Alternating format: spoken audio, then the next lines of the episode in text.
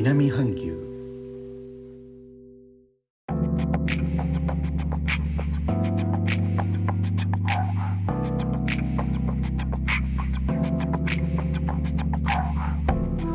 インドネシアから高野です。日本との間約6000キロジャワ島中部の古い都ジョグジャカルタからお送りしております。日本とは一味も二味も違う東南アジアのライフスタイル声でお届けします。インドネシアでは活動制限レベル432がジャワ島とバリ島そしてその外の地域の両方で9月6日を期限に行われていました。期限の当日政府から発表があってジャワ島とバリ島では9月13日までその外の地域では9月20日まで延長になりました。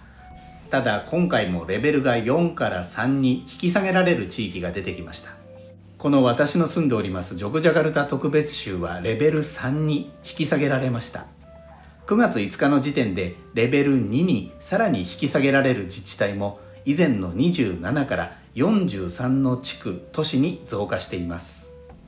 一方バリ島のバリ州全体は今回も引き続き活動制限レベル4のままとされました。9月7日午後のデータで実効再生産数は数値1を切って0.78と落ち着いています。政府は同じ発表で入院してケアを受けている患者がまだ多いため結果まだレベル4の地域は以前の25の市県から11の市地区に減少と説明しています。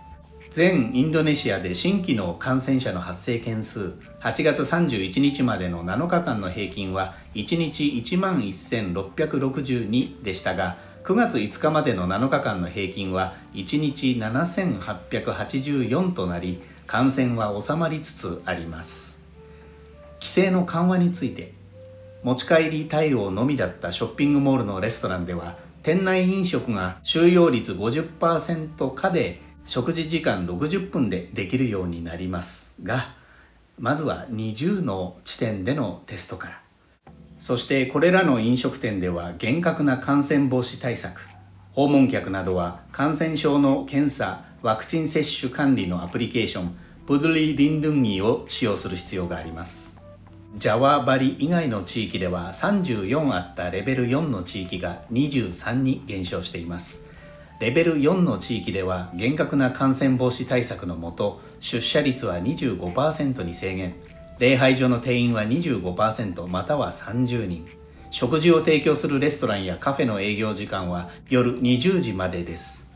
結婚披露宴には30人までしか参加できないなどの制限が続きます。地域の活動制限レベルが低下したとしても感染防止対策を続けるよう呼びかけが続いています。最後までお聴きいただき、レター、コメントもいつもありがとうございます。インドネシアから高野でした。それではインドネシア語でのご挨拶、またお会いしましょう。参拝、順波ラギ。